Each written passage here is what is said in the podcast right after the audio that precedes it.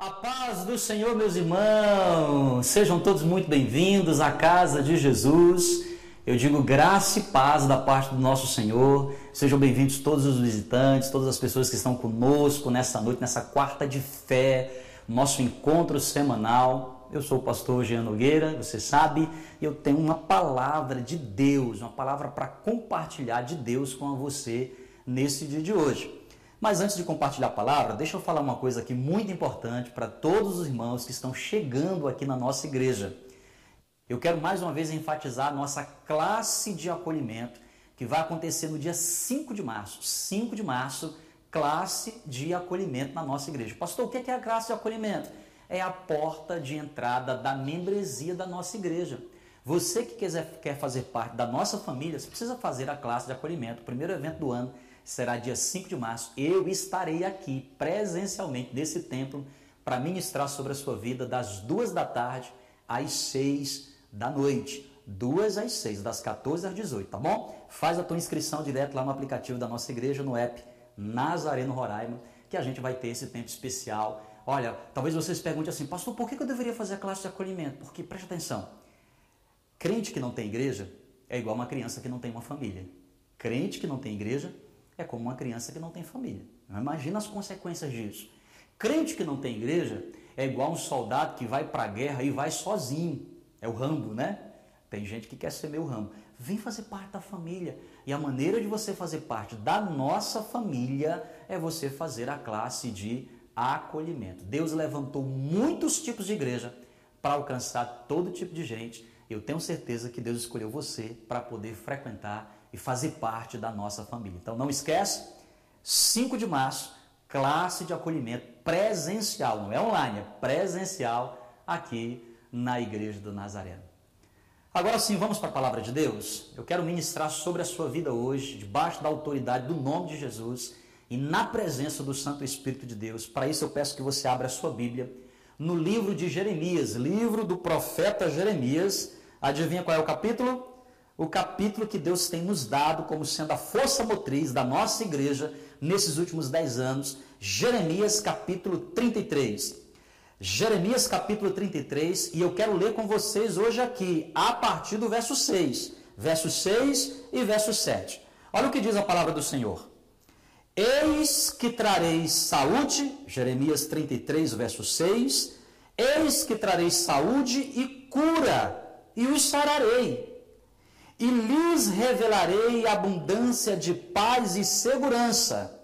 Agora presta atenção, olha o que diz aqui o verso 7. Restaurarei a sorte de Judá e de Israel e os edificarei como no princípio, diz o Senhor. Sabe, meus irmãos, nós estamos em 2022 e você já recebeu a palavra profética de Deus para a nossa vida nesse ano. Nesse ano de 2022, no culto da virada, você já entendeu o que Deus quer fazer na nossa vida durante esse ano de 2022. E esse ano de 2022 nós estamos profetizando como sendo o ano da restauração. O ano da restauração. Então, o tema da minha palavra hoje com você aqui é restauração. Eu quero falar com você hoje, na autoridade do nome de Jesus, sobre restauração. Para a gente entender melhor o que significa esta palavra, a gente precisa recorrer a que a Bíblia nos ensina. Olha o que eu li aqui no versículo de número 7, Jeremias 33. Restaurarei a sorte de Judá e Israel e os edificarei como no princípio, diz o Senhor. Se você ler a partir do verso 10, a Bíblia diz que nesses lugares que estão desertos, o Senhor vai restaurar a nossa sorte. A expressão restauração na Bíblia, aqui no hebraico, no Antigo Testamento é shuap. O que significa shuap? Significa restaurar, preservar aquilo que é essencial, modificar aquilo que porventura precisa ser modificado, para que Cristo Jesus possa, na minha vida, na sua família, na nossa casa, restaurar a sorte, como no princípio diz o Senhor. É muito importante nós entendermos que restaurar é diferente de reedificar.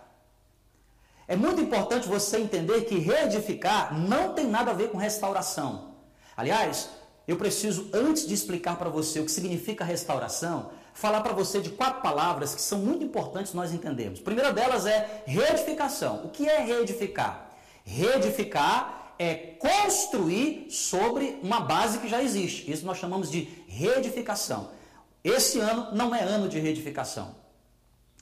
Restauração também não é restituir.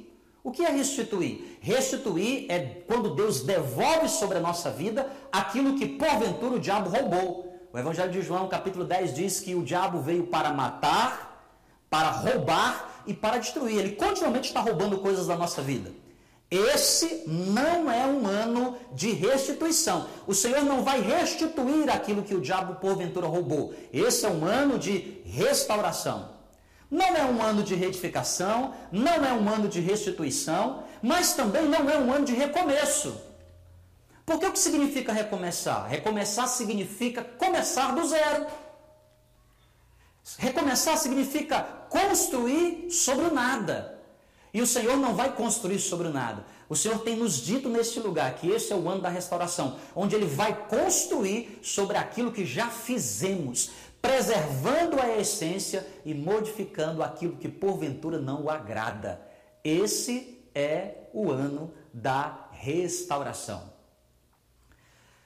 Talvez a pergunta que venha na sua mente é a mesma que me veio quando o Senhor começou a profetizar essa palavra sobre nós. O que é que o Senhor vai restaurar? Olha o que diz Jeremias capítulo 33, que é o nosso texto base, o nosso texto de busca da palavra de Deus nesses últimos 10 anos. Jeremias 33, verso 10 diz assim: Neste lugar que vocês dizem que está deserto, nesse lugar que nós estamos dizendo que está deserto. Então, o que é que o Senhor vai restaurar? O Senhor vai restaurar aquilo que está deserto. O Senhor vai restaurar na minha vida, na sua vida, nesta igreja, na nossa cidade, em Roraima, no norte do Brasil, de Roraima para o mundo. Deus vai restaurar nossa sorte, restaurar tudo aquilo que porventura está deserto. Então o Senhor está dizendo para mim e para você que esse é um ano, esse é um ano, um ano de restauração. Quem é que está entendendo aí diz glória a Deus. É ano de restauração. E o Senhor vai restaurar tudo aquilo que está desértico. Vamos entender na palavra de Deus, porque a Bíblia diz, a própria palavra de Deus diz, Salmo 119, versículo 105, que a palavra é luz para o nosso caminho, é lâmpada para os nossos pés. Nós precisamos entender aquilo que Deus quer falar conosco por meio da palavra, porque a palavra é o maior instrumento de revelação de Deus para o ser humano. Comigo aqui em Jeremias capítulo 17. Olha que coisa interessante. Jeremias capítulo 17. Já preguei várias vezes aqui na igreja sobre Jeremias capítulo 17. Fala sobre a bênção e a maldição. Amaldiçoado é o homem que confia no seu próprio braço. Abençoado é aquele que confia no Senhor. Quem confia no Senhor se torna uma pessoa bendita. Ela, ele é semelhante a uma pessoa que é plantada sobre junto aos ribeiros, que no devido tempo dá o seu fruto. Mas aquele que confia no seu próprio braço, a Bíblia diz que esse é maldito. Maldito é o homem que confia no homem. Jeremias capítulo 17, verso de número 5. Agora presta atenção, olha o que diz o verso 6. Verso 6 diz assim: Porque este homem será como um arbusto solitário no deserto, não verá quando vier o bem, pelo contrário, morará nos lugares secos morará nos lugares secos do deserto, na terra salgada e inabitável. Morará nos lugares secos, nos lugares salgados e nos lugares inabitáveis. Gente, presta atenção aqui no nome de Jesus. Vocês estão aqui comigo, gente? Estão aqui comigo, não tem? Quem está aqui comigo diz amém. Ai, que bom que você está aqui comigo. Presta atenção no nome de Jesus. Escute. Esse é o ano em que o Senhor vai restaurar os nossos desertos. 2022, eu quero já começar a profetizar aqui debaixo da graça do Senhor Jesus. Esse é o ano em que o Senhor vai restaurar tudo aquilo que está deserto na sua vida. Casamento, negócios, propósito, visão, ministério. Deus vai restaurar sobre a sua vida, sobre a sua casa, sobre a sua família, porque nós estamos declarando, debaixo da palavra, ouvindo a voz do Espírito Santo, que esse é o ano da restauração. Deus vai restaurar os desertos. Nós acabamos de ler aqui na palavra de Deus quais são as características de um deserto. Deserto é um lugar de sequidão, é um lugar seco. Deserto é um lugar salgado, lugar salgado. Deserto é um lugar inabitável. Deserto é um lugar inabitável. Eu quero usar três figuras de linguagem de experiências próprias que eu tenho aprendido na minha própria vida e de viagens que eu tenho identificado cada um desses lugares. Primeira Bíblia diz assim: ó, o deserto é um lugar seco. Traz à sua memória, por exemplo, o deserto do Saara. Eu não conheço o deserto do Saara, mas eu conheço alguns desertos aqui na América do Sul. Deserto. Lugar de sequidão. Lugar que não tem umidade. Lugar em que não chove lugar que não tem vida abundante, lugar que não tem biodiversidade. Para nós que moramos aqui na região norte, e para você que vive na Amazônia setentrional, e para você que vive aqui nesse lugar de que tudo floresce, porque aqui em Roraima tudo que você planta floresce. Isso é uma terra de prosperidade. Isso aqui é a terra, é a terra prometida do Brasil, está aqui em Roraima. Mas a Bíblia está dizendo que um deserto é um lugar seco. Imagina o deserto do Saara. Imagina aí o, o Rally Paris-Dakar, que inclusive está acontecendo nesses tempos. Lugar deserto. Não tem vida. A Bíblia diz também aqui em Jeremias capítulo 17 que o deserto é um lugar salgado. Lugares secos e salgados. Olha, é muito interessante. Salgado. Aí eu já conheço um pouco melhor. Porque eu sou nordestino. Eu sou fortalezense. Eu conheço as dunas, por exemplo, do Rio Grande do Norte. Eu conheço as dunas, por exemplo, de Fortaleza, da região metropolitana de Fortaleza, do Cumbuco, do Porto das Dunas. Eu conheço alguns lugares onde tem deserto, mas não é um deserto como lá no Saara. É um deserto perto do mar. Até tem água, mas a água é salgada. A terra é salgada. Sabe qual é a consequência disso? Também não tem vida. E a Bíblia diz que deserto é um lugar inabitável.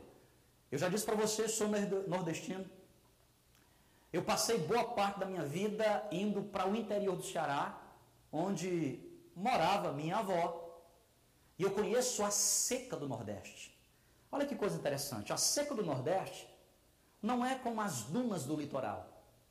A seca do Nordeste não é como o deserto do Oriente Médio, da América do Sul, do Saara. Mas lá também não tem chuva. Lá tem terra rachada. E é sobre isso que eu quero falar com você na autoridade do nome de Jesus. A grande pergunta que eu quero responder com você nessa noite é: o que o Senhor vai restaurar na nossa vida? Vem comigo. Então vamos lá. Todo deserto, nós já vimos aqui, Jeremias capítulo 17, versos 6 Todo deserto tem três características.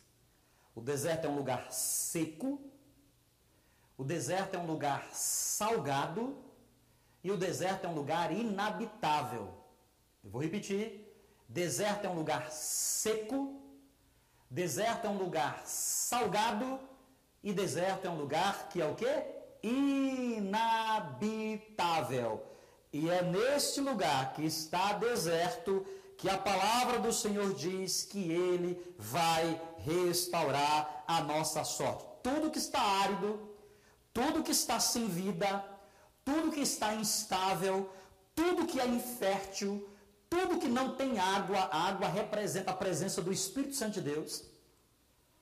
A Bíblia diz que Jesus Cristo é a água viva e hoje a igreja tem a presença do Espírito Santo de Deus tudo aquilo que está sem água, tudo aquilo que não tem biodiversidade, que não tem abundância, tudo aquilo que está sem frutos, é o que o Senhor vai restaurar sobre as nossas vidas nesse ano de 2022. Gente, vamos explorar um pouco melhor a palavra de Deus. Esse é um tempo da palavra. Esse é o momento que nós separamos para meditar sobre a palavra de Deus. Todo deserto tem três características. Qual é a primeira característica? O deserto é um lugar seco. O que é, que é um lugar seco? Um lugar que não tem umidade. O que é, que é um lugar seco? Um lugar que tem ausência de chuvas. Aí você imagina, ou um deserto do Saara, ou uma duna praieira, ou o semiárido nordestino. A principal característica desses lugares é que desses lugares não chove, e quando chove, chove de maneira rara. Portanto, nesses lugares não tem umidade. O que é, que é seco? Qual é o sinônimo de seco? Seco é vazio. Se um lugar está seco, esse lugar está vazio. Seco significa esgotamento, por isso que a terra fica rachada. A terra fica rachada por quê? Porque nesse lugar está deserto, nesse lugar a terra está rachada, nesse lugar a abundância de vida está esgotada. Seco representa um lugar sedento, quando a pessoa está seca. Ela está me dando aqui sede novamente. Seco, garganta seca, está esgotada, a garganta está sedenta. Seco também é sinônimo de definhar. Sabe quando a pessoa está definhando? Eu não sei se você já teve o, o desprazer né, de ver, por exemplo, as, a, as crianças é, lá na África, nos países que não têm é, abundância de vida, que é escasso, seco, representa definhar, uma pessoa que está definhando. Sabe, definhar quando você está, por exemplo, num leito de hospital, você está definhando. Seco representa um lugar em que é cadavérico. Escute, eu vou repetir essa expressão. Seco representa um lugar cadavérico. Assim diz o Senhor. Tudo na minha vida e na sua vida que está seco, cadavérico, de cadáver, de morto. Talvez as pessoas disseram: falta só tampar, falta só colocar a tampa do caixão. Está tudo acabado, casamento acabado, empresa acabada, propósitos acabados, visão acabada, ministério acabado. Assim diz o Senhor. Tudo o que está seco, o Senhor vai restaurar, Ele vai trazer abundante chuva, Ele vai trazer a presença do Espírito Santo e aquilo que estava morto voltará a viver. Quem crê diz glória a Deus. Tudo aquilo que está morto, o Senhor vai reviver. Sabe, gente, como no vale de ossos secos, que o profeta Ezequiel profetizou lá no capítulo 37, tudo que está. Talvez você diga assim: ah, pastor, o senhor não sabe da minha história. Pastor, o senhor não sabe do que eu tenho vivido. O senhor não sabe das coisas que eu tenho encarado. Tá, tá, tá. Ossos secos. Pode ser que meu filho que esteja apodrecido. Ossos sequíssimos. Pode ser que esteja como ah, viveu Lázaro lá, quarto dia, já fedendo. Assim diz o Senhor. Este é um ano de restauração. Quem crê, diga glória a Deus. Tudo o que está seco. Mas o deserto também é um lugar de terra salgada. Deserto é lugar de salgado. O que é que é salgado, gente? Salgado é aquilo que não frutifica. Se você for, por exemplo, numa duna nordestina, tá? Você vai perceber que lá não tem abundância de vida, quase nenhuma vida. E o que, que não tem lá de jeito nenhum é uma árvore frutífera. Por quê? Porque a terra é salgada. E porque a terra é salgada, e porque as dunas são muito salgadas, não tem condição, do ponto de vista da agricultura, de nada ser plantado. Portanto, se você joga semente naquele lugar, a semente não frutifica. Você está entendendo o mistério de Deus? Quando você lança a semente, sabe por que você tem semeado, semeado, semeado e não tem colhido? Sabe por que você tem investido, investido, investido, investido nessa empresa e não tem colhido? Sabe por que você tem feito, feito, feito nesse casamento e você não encontra felicidade? Sabe por que você tem pregado, pregado, pregado, mas você não vê as ovelhas chegando? Sabe por que você tem trabalhado, trabalhado, trabalhado e as coisas não têm acontecido? Porque você está num deserto que é salgaduna. Lá não tem vida. E tudo que você semeia lá não frutifica. Tudo que você semeia lá, lá não frutifica. Lá é um lugar de terra salgada. Lá é salgado, meu filho. Lá é salgado. Salgado representa lugar que não frutifica, lugar improdutivo, lugar que está apodrecendo. Eu não sei se vocês têm essas experiências que eu estou falando aqui, mas aqui no norte a gente tem essas experiências meio nordestinas, né? Por exemplo, o que é, que é uma carne de sol? O que é, que é uma carne de sol? É uma carne que você salga e frequentemente você a salga porque você não tem mais como colocá-la num ambiente refrigerado, porque ela está apodrecendo, porque o sal tem esse poder de ser conservante. De maneira equilibrada, ele conserva. Em excesso, ele torna aquele lugar um lugar improdutivo. Eu quero declarar, debaixo da autoridade do nome de Jesus, na presença do Espírito Santo de Deus, tudo na sua vida que está seco, tudo na sua vida que está salgado, tudo na sua vida que está improdutivo, que você tem semeado, semeado, semeado, mas não tem colhido. Nesse ano de 2022 será diferente. Você vai semear e vai se cumprir o que diz a palavra de Deus lá em Mateus. Para cada semente, 30, 60 ou 100. Eu declaro em nome de Jesus. Sabe por quê? Esse é o ano da restauração. Tudo que está seco, o Senhor vai restaurar. Tudo que está salgado, o Senhor vai purificar. Sabe aquela água insalobra? Aquela água cheia de sal que você não consegue beber, o Senhor vai purificar para a glória do seu santo nome e você vai se alegrar na presença dele. Glória a Deus! Então, deserto é um lugar seco, deserto é um lugar salgado, mas Jeremias capítulo 17, verso 6 diz que o deserto também é um lugar inabitável. Deserto é um lugar inabitável. O que é que é um lugar inabitável? Um lugar que não é propício para você viver. O que é que é um lugar inabitável? É um lugar é, hostil. É um lugar inóspito. Lugar inabitável é um lugar onde você não tem conforto, onde a vida não prospera.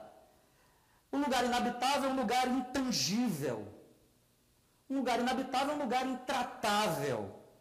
É um lugar inacessível. Você está entendendo, gente? Quem está entendendo o mistério de Deus hoje aqui, diga glória a Deus.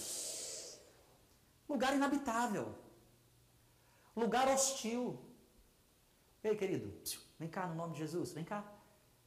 Tudo aquilo que é hostil, tudo aquilo na sua vida que é desconfortável, intangível. Talvez você diga assim: não consigo acessar não consigo chegar. Sabe o que é inabitável? Aquilo que você olha assim e diz assim: não consigo estar lá. É nesse ano de 2022 que o Senhor vai trazer sobre a sua vida. Tudo que é inabitável, o Senhor vai transformar esse deserto num lugar num lugar de bênção, num lugar de paz, num lugar de alegria, tudo que é hostil, tudo aquilo que tem sido prejudicial, tudo aquilo que te oprime, o Senhor vai restaurar em 2022. Quem crê, diga glória a Deus. É o ano da restauração. E eu quero finalizar dizendo para você, respondendo para você uma outra pergunta: Como Deus vai restaurar? Você já entendeu que esse é o ano da restauração? Você já entendeu que o Senhor vai restaurar tudo aquilo que está deserto, seco, salgado, inabitável? A grande pergunta é: como o Senhor vai restaurar? Aí aqui Jeremias está para a gente também. Está tudo em Jeremias 33. O mistério dessa igreja aqui é Jeremias 33. Está tudo lá. Olha o que diz aqui a palavra de Deus no verso 2. Assim diz o Senhor que faz estas coisas. Assim diz o Senhor que faz estas coisas. O Senhor que as forma para estabelecer. Senhor é o seu nome. Como é que o Senhor vai restaurar? Primeiro, o Senhor vai restaurar por meio da sua palavra porque assim está dizendo o Senhor: nesse lugar que está deserto, eu vou restaurar. E essa restauração vai trazer o quê? Vai trazer júbilo, alegria, Nesse lugar que está deserto, sem homens e sem animais, ainda se ouvirá a voz de alegria. Ei, minha irmã, ei, meu irmão, você que anda triste, você que anda cabisbaixo, você que tem vivido anos a fio de sequidão, de, de hostilidade. Esse é o ano que você vai voltar a sorrir, porque o Senhor vai transformar esse deserto no manancial. Por meio da sua palavra. Por isso, porque você precisa se aproximar da palavra. Por isso você precisa estar nesse ambiente profético. Sabe por quê? Porque aqui você vai ouvir a palavra do Senhor. E a Bíblia diz que a fé, a fé vem pelo ouvir, o ouvir a palavra de Deus. É essa palavra que vai trazer transformação. É essa palavra que vai mudar a sua vida, que vai mudar a sua família, que vai mudar os seus negócios, que vai mudar a sua visão, que vai mudar o seu ministério em nome do Senhor Jesus Cristo. Mas a palavra do Senhor diz também que a restauração vem por meio do profetizar.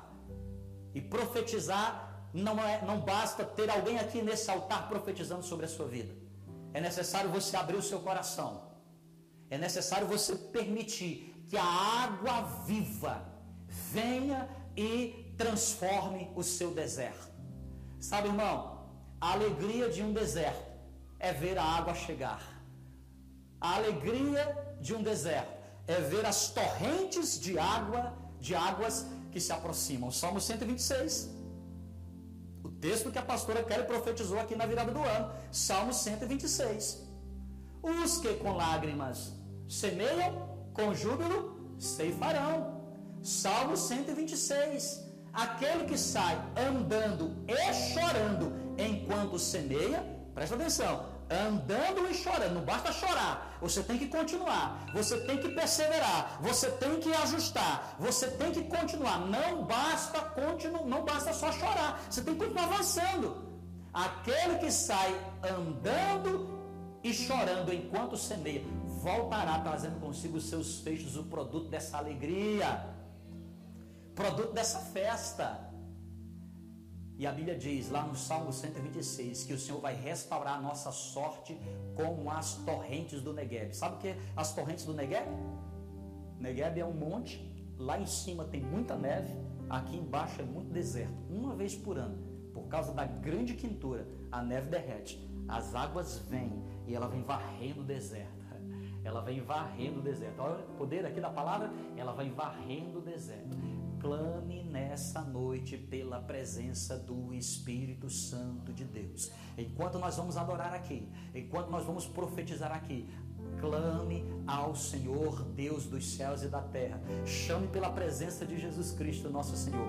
Permita que o Espírito Santo de Deus, o Espírito que agiu sobre a vida de Jesus,